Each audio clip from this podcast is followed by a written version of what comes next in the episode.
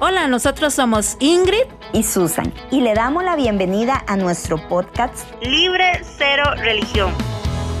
Un tiempo para expresarnos libremente con temas positivos e interesantes, a veces polémicos y hasta divertidos, pero necesarios para liberar nuestro corazón. Queremos ser una herramienta para sanar algunas heridas del alma y poner nuestra vida y anécdotas como ejemplo, entendiendo que nadie es perfecto y que estamos en constante restauración porque Dios se manifiesta en nuestras debilidades.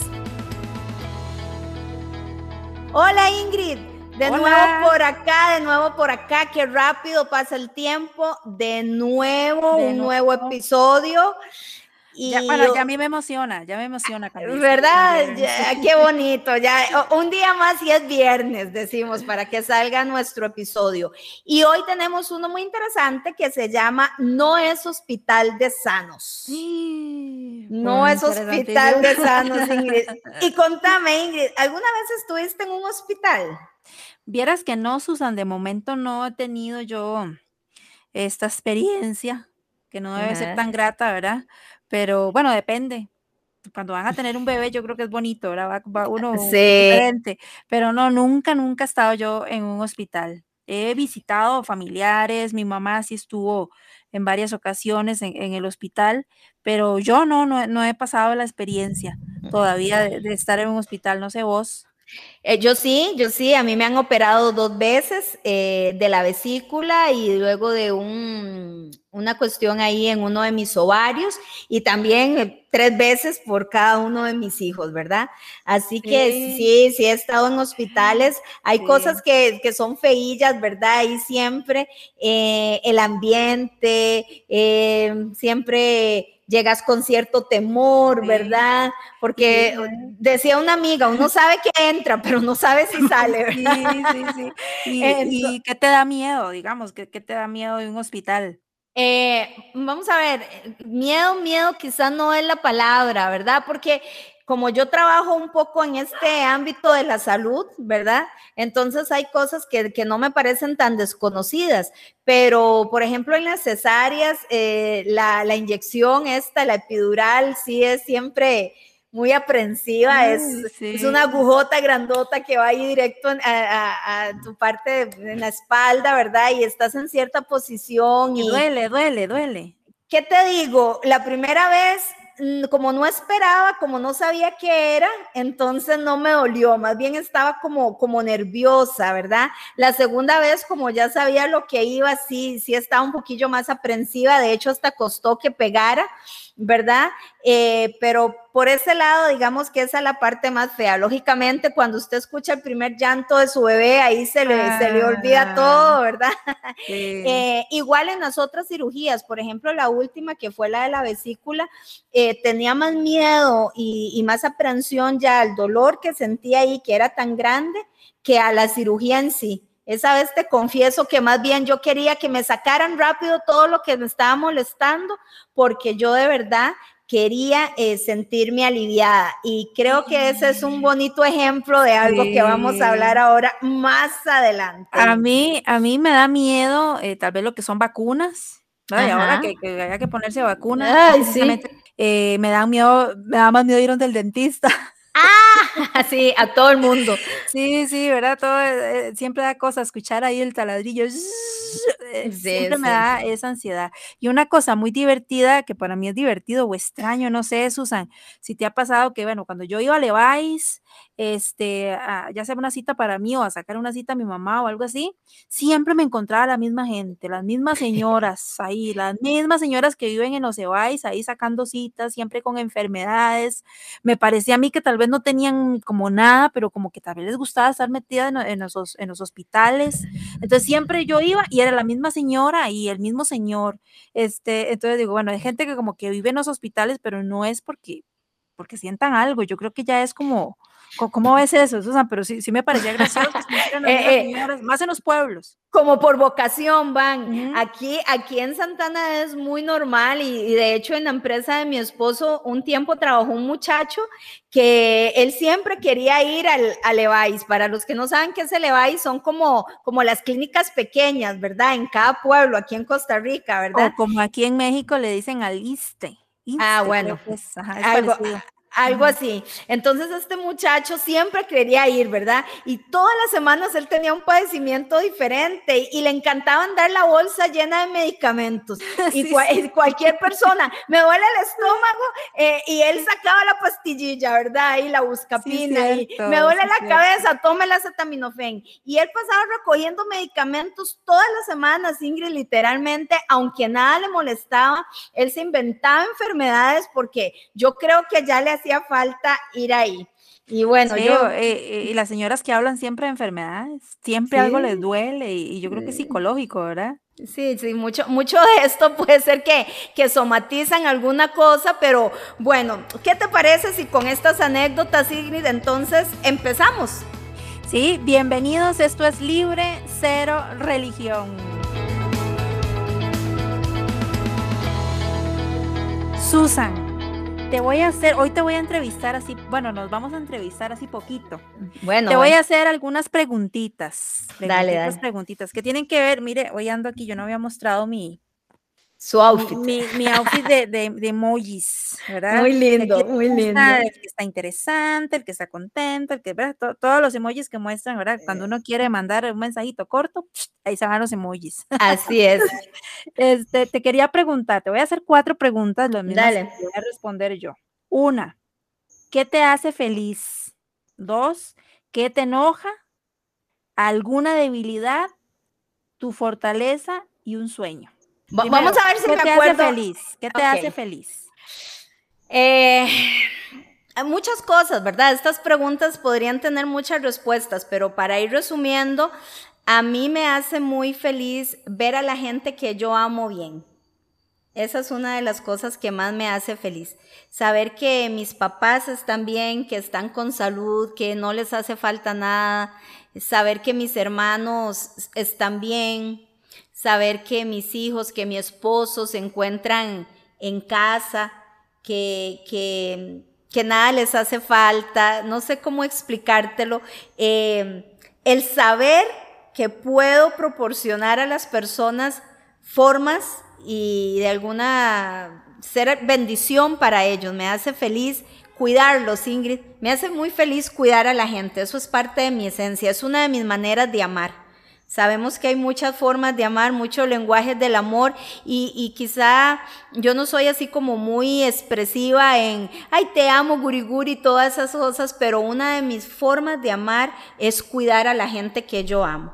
Me gusta cuidar a la gente que yo amo, que, estén bien. Entonces, este es tu emoji. Ese es mi emoji. Eh, ¿Qué me enoja? ¿Qué te enoja? ¿Qué es lo que dicen? Ahora sí, váyasen que Susan se enojó. Sí, me enoja mucho la lealtad, Ingrid. Sí, me enoja mucho, mucho, mucho. De hecho, me transformo, no, no soy yo cuando me encuentro frente a una persona leal. Eh, la de lealtad me enoja, me entristece, me frustra, eh, me pone muy mal que hablen a, mis espaldas. Eh, me pone muy mal y hasta triste haberle dado confianza a alguien y que después esa persona eh, es, eh, la lealtad. Yo ahí la veo, yo ahí la veo como, mírala, cómo se transforma. Exactamente, me, enoja mucho, me saca una parte de mí que, que, que no, no, a veces, y eso, ahí entro a mi debilidad, eh, yo soy una persona de un carácter fuerte. Sí, yo soy de carácter muy fuerte. Em, no soy loca, así, ¿verdad? Como, como, pero sí soy una persona de carácter muy fuerte. Yo creo que yo en los discípulos hubiese sido Pedro. Yo, yo hubiese cortado esas orejas y muchas veces quiero cortar muchas de esas orejas y para mí, dichoso Pedro y yo no, de ahí aquí no está Jesús físicamente que puede volver a pegar esas orejas porque yo soy de carácter fuerte y, y como, como este tipo de cosas, como la de lealtad, como el que la gente haga las cosas al propio, sabiendo que está maltratando a alguien, em, como que le hayas dado toda tu confianza y luego ya esa persona te destruye, eso, eso me enoja mucho, eso, eso saca la parte esa que vos decís, mi, gua, interno, la baba verde. ¿Y tu fortaleza? ¿Cuál crees que seas tu fortaleza? Siempre es más fácil hablar de las debilidades que las fortalezas, ¿verdad? Este, los seres humanos tenemos esa esa fea costumbre que deberíamos de cambiar de, no aceptar piropos, de, no decirnos nosotros mismos cosas bonitas, pero yo creo que soy una mujer muy, muy luchona, eh, trato de cumplir siempre los objetivos, un solo objetivo, veo eso, lo quiero y no paro hasta que lo alcanzo. Este, soy una mujer de mucha fe, entonces, aunque las cosas parezcan difíciles, si ya vimos ese objetivo, yo siempre digo, si se puede ver y se puede soñar, se puede tener. Entonces, este, soy una persona como muy productiva, hago muchas cosas a la vez, ¿verdad? Y trato de no dejar sin atender ninguna de ellas porque quiero llegar a alcanzar eso que, que vi, quiero llegar ahí y creo que es una de mis mayores fortalezas. Y ahora que estás hablando de alcanzar, ¿cuál es tu sueño? Quiero contarte algo que ni vos sabes. Mm, Esto que nosotros hacemos. Fuertes declaraciones. no, más que fuertes, creo que son bonitas porque esto que hacemos vos y yo es, es parte de un sueño.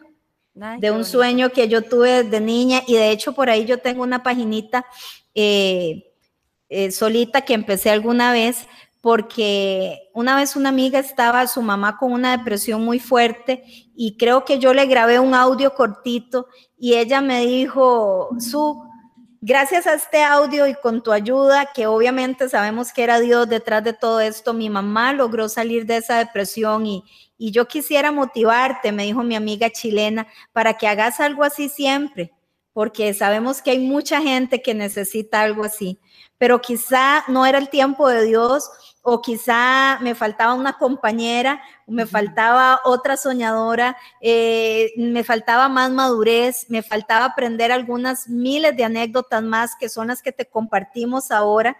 Eh, entonces, esto es un sueño. Esto que estoy viviendo ahorita es un sueño, es un sueño alcanzado, es un sueño que está en proceso como Ingrid dice, son nuestras opiniones, es lo que, son nuestras anécdotas, en nuestra vida queriendo edificar otras vidas, pero definitivamente esto es parte de un sueño. Tengo muchos otros en el matrimonio, eh, con los hijos, profesionalmente, pero ahorita estoy viviendo un sueño. Qué bonito, Susan. La verdad que sí, qué bonito. Y vos, Ingrid, ahora te pregunto yo, vamos en orden, vamos en orden. Eh, ¿Qué te hace feliz? Me hace feliz em, cuando se cumplen mis sueños, por ejemplo, el, momento que vivo ahora, que si bien hay sus luchas y, todo eso, estoy en un momento muy feliz de mi vida, muy realizada, este, trabajando con un esposo maravilloso para mí. Entonces, este, me hace feliz ahora la vida que tengo, ahora que si bien está entre sus, eh, hay días más positivos que otros, como todo, que tenemos luchas, pero me hace muy feliz estar ahora eh, con mi matrimonio, eh, tratando de sacar adelante mi empresa. Me hace feliz cuando, cuando sé que Dios tal vez me usa para, para bendecir a alguna persona, que tal vez un simple detalle que yo tuve con una persona, ¿verdad? Porque me nació, saber que después eso impactó ¿verdad? Eso, ¿verdad? Entonces eso me, llena, me, me, gusta, siento que, que, algo bueno estoy haciendo, ¿verdad? Esas cosas me hacen muy, muy, muy feliz. ¿Qué me enoja? También me enoja mucho la injusticia, me molesta mucho y creo que tal vez es un tema que tengo que tratar siempre cuando me achacan cosas que no son. Cuando me achacan cosas que no son, cuando cuando sí se habla de mí a mis espaldas, parece que, nos parece mucho y cuando me achacan cosas que no son, eso me enoja mucho, más de la cuenta, creo yo. Debería tomarlo un poquito más relajado porque al final de cuentas, de cada quien tiene derecho a pensar de uno lo, que quiera, ¿verdad? Pero, pero sí cuando me achacan cosas que no son, no me gusta. E, eso de verdad que sí me, me roba la paz, me enoja muchísimo. Eh, también la injusticia, ponerme a ver noticias de asaltos y ver cuando asaltan a la gente me enoja demasiadísimo, que yo espero que Dios que me guarde de eso, este, de, no pasar por eso porque no sé la reacción, ¿verdad? Entonces, esas son cosas que, que, a mí me enojan también, la injusticia, no me gustan las mentiras, no, no me gustan las mentiras, este, trato de que la gente, de dar confianza para que la gente tenga la confianza y no de mentir porque creo que en cierta forma eh, yo soy también dadivosa, eh, ya, ¿verdad? Lanzándome aquí a la, a, a, a la, a la, a la fortaleza. Me estoy brincando, me estoy brincando, ahorita digo la otra. No, no importa, es, la... es que sí soy muy dadivosa, es decir, si alguien necesita y me dice, mira, tengo un problema, de verdad yo le creo. Uh ¿verdad? Entonces, de verdad yo le creo cuando alguien me dice, es que tengo un problema, ocupo tal cosa, o no sé qué, yo de verdad le creo y yo de verdad me preocupo, entonces este, es una fortaleza que tengo de querer ayudar, ¿verdad? De, que, de ver cómo resolver. Entonces, cuando siento que me han mentido, cuando siento que me exageraron o que, o que era sacar provecho, porque hay gente que a veces se aprovecha de, de mí en ese aspecto, eso me enoja muchísimo como quien dice, como que me tomen de tonta. E, eso me enoja mucho. Y este, alguna debilidad, que a veces no tengo paciencia. Me falta un poco de paciencia y eso es terrible porque si uno le pide a Dios paciencia, las cosas que le manda uno, ¿verdad? Entonces me falta eh, un poco más, ser un poquito paciente. Este, mi debilidad muchísimo, ya hablando de otras cosas, que me encanta muchísimo comprar. Me encanta la, eh, veo yo a veces digo, ya no me compro algo y al otro día tan tan, ¿verdad? Ya, algo me compré. Mm, tengo una debilidad por compras, me gustan mucho las cositas y entonces a veces tengo que, a veces tengo que frenarle a eso. Yo creo que es una debilidad de todas las mujeres. Sí, yo creo que todas me pueden entender que es una ah, debilidad las compras, que, que veo un zapato y ya, no, ya tengo muchos y no me gusta. Eso yo creo que ahí todas las mujeres me pueden entender, es una debilidad que tengo. Este, y mi fortaleza, pues ya la acabo de mencionar, ¿verdad? De, querer ayudar mucho, tal vez por otro lado, este, eh, una fortaleza de, de, que tal vez soy muy creativa en algunas cosas, muy detallista. Este, a veces este, me gusta que si alguien dice, mira qué bonito tal cosa, ah, pienso en ella, ya se la compro, o sea, creo que soy muy detallista. Y un sueño, pues tengo muchos, quisiera ya la empresa un poco más formada, tener más unidades, ¿verdad? Ya en cuanto a empresa, en cuanto a personal de matrimonio, este, sueño muchísimo con una casita, este, que aquí en Ciudad de México ahora es súper difícil, ahora todos vivimos en, en, Torres, porque aquí es muy grande, pero sueño, y de verdad, hasta que se me quiera la voz, porque sueño con una casita para mí, para mi esposo, con un jardincito, con un balcón, ¿verdad? Y a veces, este, eh, ya, ya, ya voy a llorar este, la gente te dice, no, pero es que ahora todo está tan caro y no, todo está aquí. Pero es un sueño que tengo. Claro. en, algún, momento, bendito Dios, ojalá me, me, conceda ese sueño de una casita, estar los dos ya tranquilos en una casa, donde ya no paguemos renta, donde tal vez sea tal vez una cosa, pero ya es de nosotros. creo que esto es un plan, no sé, Susan, vos que, que sos casada, es un plan que, que, que, creo que todo matrimonio tiene, claro, es un sueño de tener su casita, es, algo que construyes. Entonces ese es el sueño que, que tengo. Por ahí va la cosa. Y así como, como nosotros, ¿verdad? Porque aquí estaban todas las emociones, todas nosotros tenemos emociones, tenemos sueños, este, tenemos debilidades, este, fortalezas, etcétera. Y yo sé que los chicos en casa este, y chicas también pasan por eso, estamos llenos de, de, de fortalezas, debilidades, de, de, sueños, este, algunos negativos, ¿verdad? Algunas cosas negativas que todas tenemos nuestro carácter, nuestras cosas y cosas muy positivas en algún momento. Y mucha gente nos va a halagar, ¿verdad? Tal vez a Susan le va a decir, uy, qué gran dentista, uy, qué bonito que hablaste y todo. Y mucha gente te va a criticar cuando te vea en tu posición de, en las cosas negativas. Y más cuando estamos en una comunidad. Claro. ¿verdad? Si, si, si otra persona, un amigo, después te ve enojado o te ve con algo, y bien, no es que estás en una iglesia y piensan las, las críticas, ¿verdad? Sí, sí. No solamente de los que están afuera, que a veces se piensa de que por estar en una comunidad no, como que uno es santo o como que uno no ya ya no tiene derecho, somos muy vistos, eso sí, por eso es importante el buen testimonio, pero eso no quiere decir que no te puedas equivocar de vez en cuando.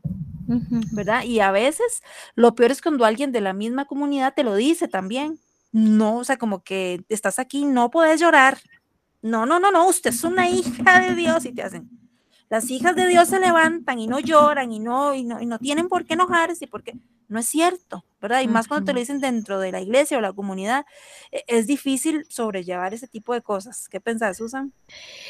Es cierto, totalmente. Y es que muchos al ver nuestras debilidades, eh, de estas nos dirán hipócritas. Y no sé si te ha pasado hasta frases como luz en la iglesia y oscuridad en la casa, ¿verdad? O, vean el diablo repartiendo escapularios, eh, eh, o, pienso de esto, Ingrid, que nuestras debilidades de ahí están ahí, ¿verdad? Imagínate el mismo apóstol Pablo, él tenía un, un aguijón que de, él le pedía a Dios que se lo quitara y, pues Dios nunca se lo quitó, ¿verdad? Y, son, son frases que a veces la gente nos dice y que nos lastiman y que nos maltratan. Recuerdo hace un tiempo, eh, yo me equivoqué en algo y, una persona muy cercana me dijo, ay, ve, y usted predicando y todo, ¿verdad? y, yo le dije, eh, y de momento e, eso trae mucha culpa, ¿verdad? Y, después de la culpa lo que viene es la vergüenza, porque uno dice, híjole, este, no tuve que haberlo hecho o algo así, pero eh, recuerdo que yo le contesté a esa persona que ciertamente yo era una hija de Dios y lo sigo siendo hasta el día de hoy, pero que también soy un ser humano y que como tal a veces me equivoco. Y, y, a veces pueden ser muchas veces al día pueden ser muchas veces al mes, pueden ser muchas veces en un año, porque como hija de Dios también me equivoco. Y no es que sea luz en un lugar y oscuridad en otro lugar, simplemente es que como dice Ingrid, tenemos emociones, emociones que en ocasiones la gente nos ha prohibido experimentar. ¿verdad? Cuando somos chicos y justo ayer leía algo sobre esto, la gente nos dice, ¿cómo le va a dar miedo? ¿Qué es eso? ¿Qué, eso es, qué es miedo? Sobre todo en la iglesia, ¿verdad? Los hijos de Dios no tienen miedo, usted todo lo puede en Cristo que la fortalece. Y es cierto, es cierto, porque son palabras de Dios. Y Él lo dejó ahí escrito, inspirando a un hombre para que lo dijera, todo lo puedo en Cristo que me fortalece, pero eso no significa que yo no pueda sentir miedo que yo no pueda sentir enojo, que no pueda sentir coraje por ciertas cosas que están ahí. Por eso hoy empezamos a hablar de nuestras emociones. Porque si bien es cierto, todo lo podemos, hay cosas que nos dan pena, que nos dan vergüenza, que producen culpa y esto pues eh, eh, es inherente a que somos seres humanos, ¿verdad? Así que si, si en algún momento alguien te ha dicho esta frase y algo, recordá que sos un ser humano con emociones, con sentimientos que, que se van a activar o se van a detonar o, o van a estar ahí, pero, pero son debilidades que, que, están ahí y en las cuales trabajamos, Ingrid, diariamente. Porque tampoco puede ser justificación de que así era mi abuelo y mi bisabuelo y así soy yo, ¿verdad? Porque cuando uno es consciente, pues ya produce el cambio, ¿verdad? Pero no tenemos que negar el hecho de que hay emociones que están ahí y debilidades que, debemos de, tratar. Sí, e, es algo que debemos entender de que todos vamos a ser criticados. En una mm. comunidad, no siempre en nuestra vida vamos a ser criticados por algo. Cuidado, más criticados que otra cosa. Entonces, e, eso es algo que uno tiene que, aprender a, manejar. Jesús fue criticado, más criticado que vea que tanto que, que lo llevaron a la cruz. ¿verdad? Este, todos nosotros y mis amigos que nos están viendo llevamos una cruz ahí, que estamos ahí cojeando de, ver que siempre caemos con el carácter, mm. este, o que somos muy, tendemos mucho a la depresión, que a veces creen que a veces el, el que está mucho con Dios que no puede llorar, que no puede este, enojarse, este que no puede sentirse mal, y no, no es que usted va a la iglesia, o sea, no, todos vamos a ser criticados. Jesús fue criticado en todo momento. ¿Por qué? Porque si sanaba enfermos, que por qué lo hacía el día que, tenía, que no era el día, ¿verdad? Porque era sábado. Que, que, si se sentaba con los pecadores, que, que por qué. que mm, llegaba y le hablaba a, los hipócritas, a los fariseos, este, que era criticado porque era dura su palabra, ¿verdad? Y también Jesús mostraba sus emociones. Jesús también supo lo que era llorar, sabiendo que era Dios, él lloró. Él lloró. Y otra cosa importantísima, también se enojó. También Jesús, o sea, le puede haber dicho, no, pero Jesús es amor, amor, amor. No, Jesús se enojó una vez o varias veces se enojó también. Pero se enojó una vez que llegó al templo y que estaban vendiendo en el templo. Jesús estaba enojado. Sí, sí, sí. Para llegar y votar a todo el mundo del pueblo y todo era porque estaba totalmente enojado. Sí, y muchos podemos decir, ay, no, pero él era Dios. A ver, no, no, no, Jesús, no es que usted es Dios y que viene a predicar. No. ¿Cómo vamos a manejar? Que eso, eso, eso parte de la restauración. ¿Cómo vamos a manejar esas emociones? Es diferente. Por eso estamos en ese proceso. Y yo pongo de ejemplo a mi mamá, pobrecita mi mamá. Este, pero mi mamá, más, eh, más joven, tenía un carácter dulcecito, dulcecito.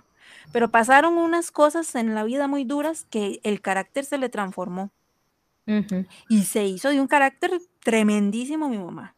Y después Dios entró en un proceso con ella, que ella lo que aprendió después, no que no se enojara, sino a saber dominar su carácter. Y en eso es lo que estamos ahora, ¿verdad? Manejando ese carácter, manejando nuestras debilidades, manejando nuestras emociones.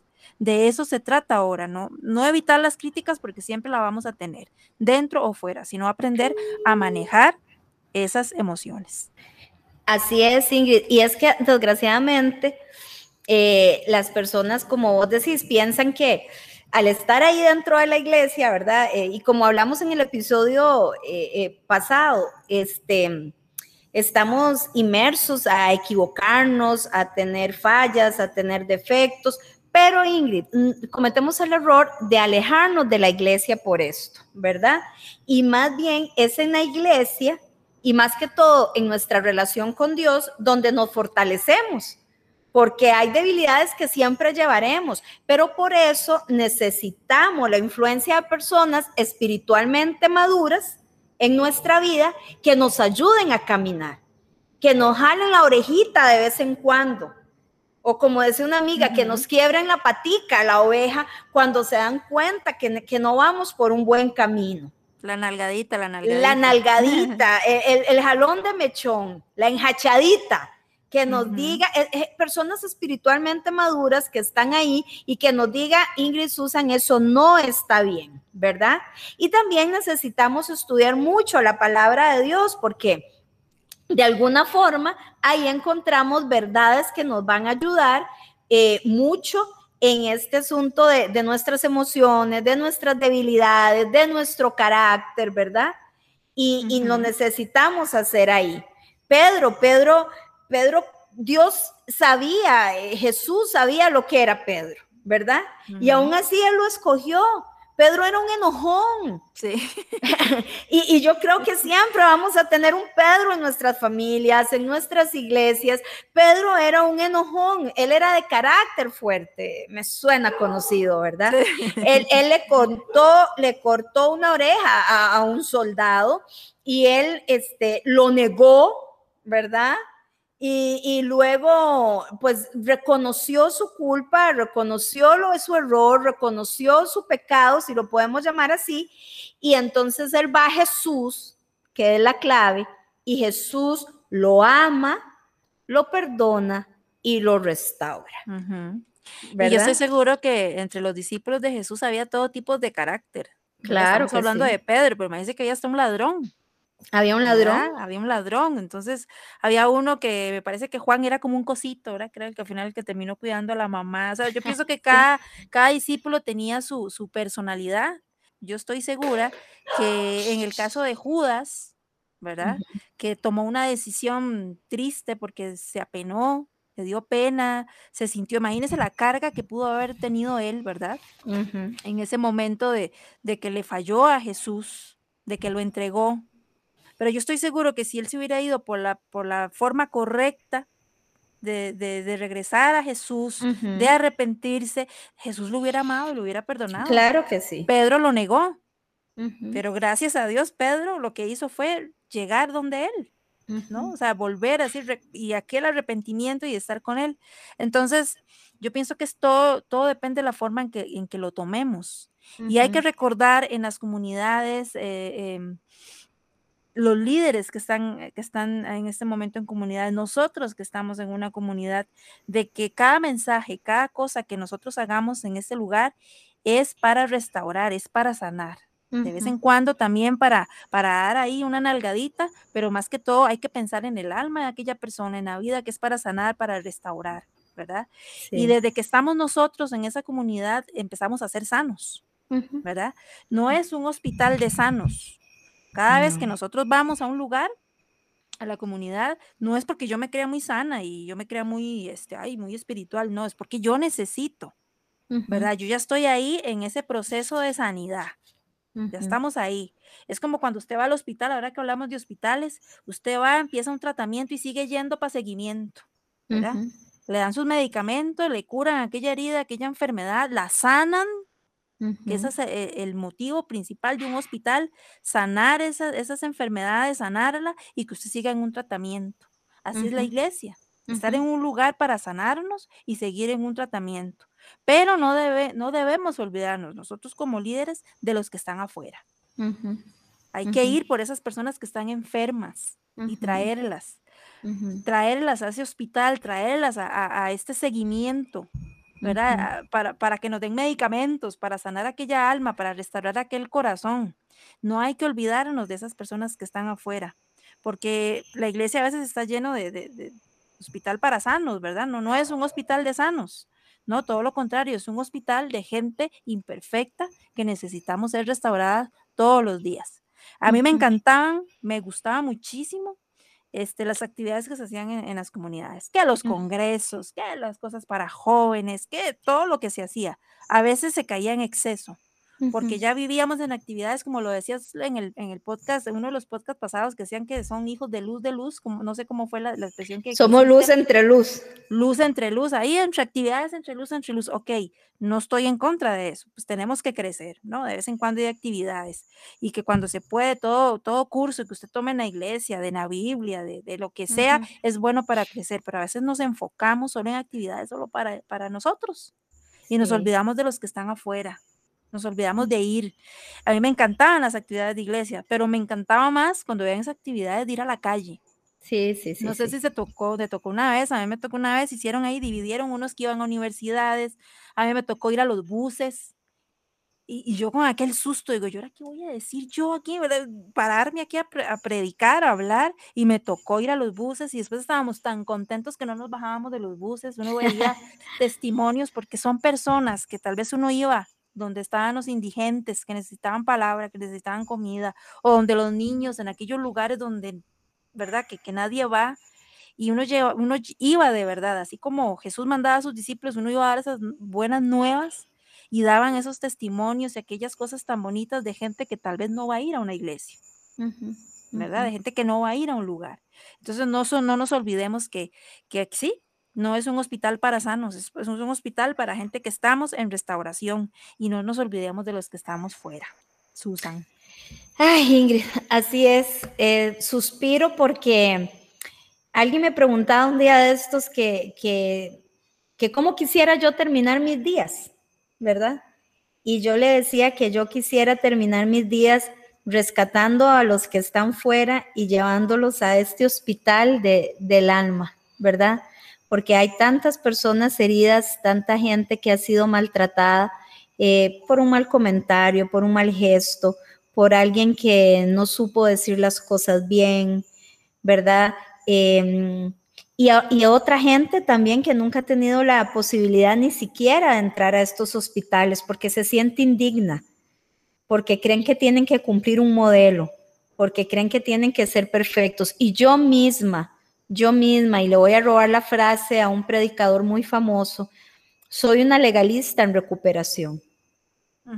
Porque yo misma muchas veces dije, ¿cómo puede entrar a la iglesia con esa agua?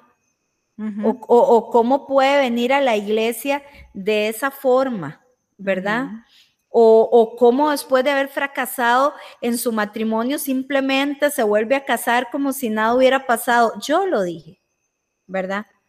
Y, hoy, como reflexión final, quiero recordarte que Dios nos ama a pesar de esas debilidades. Dios nos ama a pesar de esas debilidades.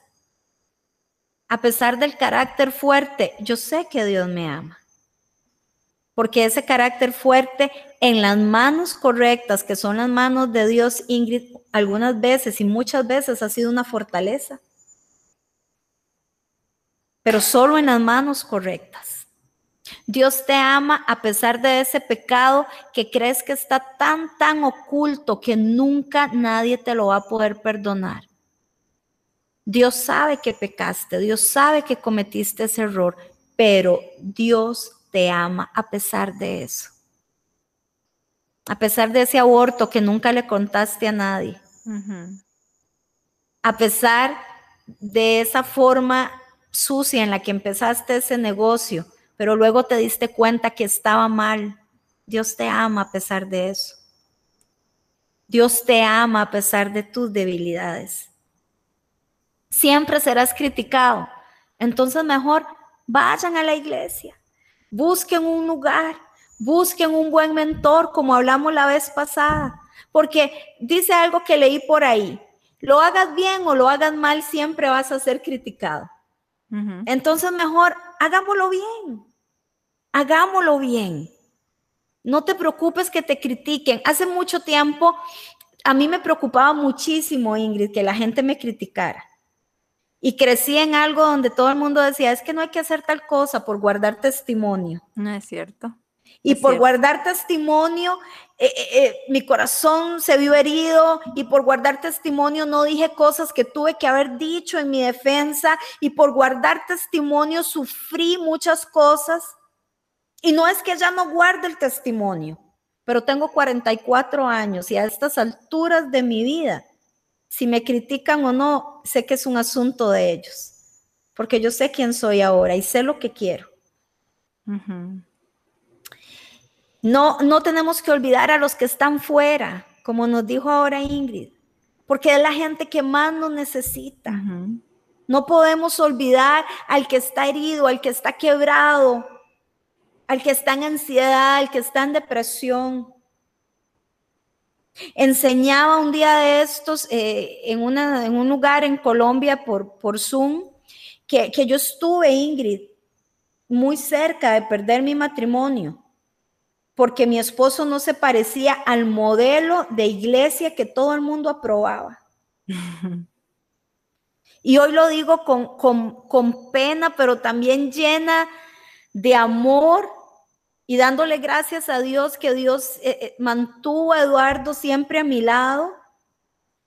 Y ya estamos a dos meses de cumplir 18 años de casados. 18 años ya. 18, Susan. 18. Y era algo que estaba, que estaba, que la gente dice, por eso digo, hay que ir por los que están fuera. Y tomando este ejemplo que les doy, eh, quiero pedirte perdón quiero pedirte perdón una vez más. Si en algún momento sentiste que no encajabas porque te dijeron que tenías que ser perfecto para ir a una comunidad, para ir a un grupo, para poder servir. Si Ingrid y yo esperáramos ser perfectas para poder hacer estos episodios, nunca llegarían a tus manos porque todos los días estamos en constante restauración. Así es. Así que de verdad te pedimos perdón con el corazón si alguien te dijo que no encajabas, porque Jesús cree que vos encajás, porque Él te formó, Él te hizo y Él sabe cuáles son tus deseos, aún el suspiro que sale de tu corazón, Jesús sabe por qué sale. Y a usted líder que me está escuchando, no olvide a los que están fuera. Que las personas vean tu alegría, que vean el brillo que sale de tus ojos, el modo en que tratas a las personas, el modo en que tratas a tu familia, el modo en que les hablas o de lo que no hablas cuando hay alguien ausente que ha confiado en vos. Y entonces cuando la gente vean estas cosas, sabrán que sos cristiano. No cuando te vistas de una manera, no cuando hables de una manera, no cuando prediques sermones enteros de cómo ser perfecto.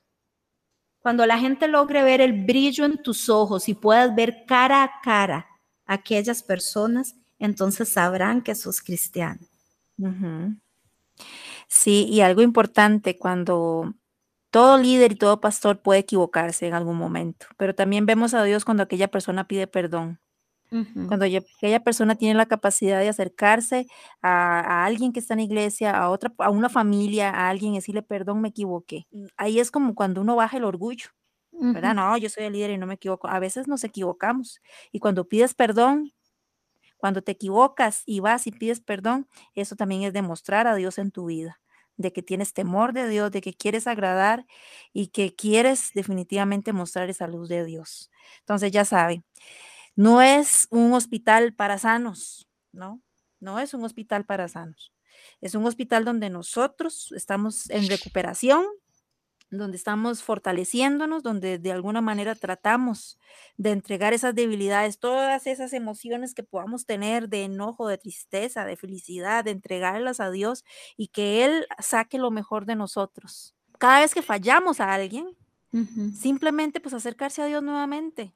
Así es. Recuerden, las críticas siempre van a estar ahí no se preocupe, pero también hay una luz que está en usted. Yo he sabido lo que es, que tal vez digo, bueno, qué raro, nadie, como que nadie me da bola a mí.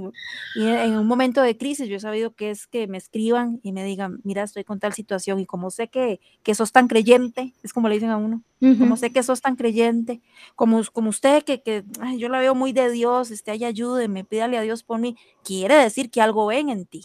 Así es. Tal vez no te lo dicen en el momento, pero ven algo en ti. Y esos momentos son los que hay que aprovechar para llegar a esas personas. Así que bueno, es un tema así lleno de emociones, de muchas cosas que esperamos que a ustedes les haya llegado este mensaje, que lo pueda compartir. Muchísimas gracias de verdad por seguirnos, por compartir todos nuestros audios, nuestros podcasts. De verdad que lo hacemos con muchísimo amor y como decía aquella señora, todo para la gloria de Dios. Pero lo hacemos con excelencia, ¿verdad? Para los que no han escuchado el podcast pasado, tienen que oír para que me entiendan. Susan, muchas gracias por ser apoyo para nosotros también en este, en este podcast. Nos ministra muchísimo siempre escucharte y a ustedes también por estar con nosotros. Nos vemos en la próxima. Nos vemos. Chao. Chao. Esto fue Libre Cero Religión. Nos vemos.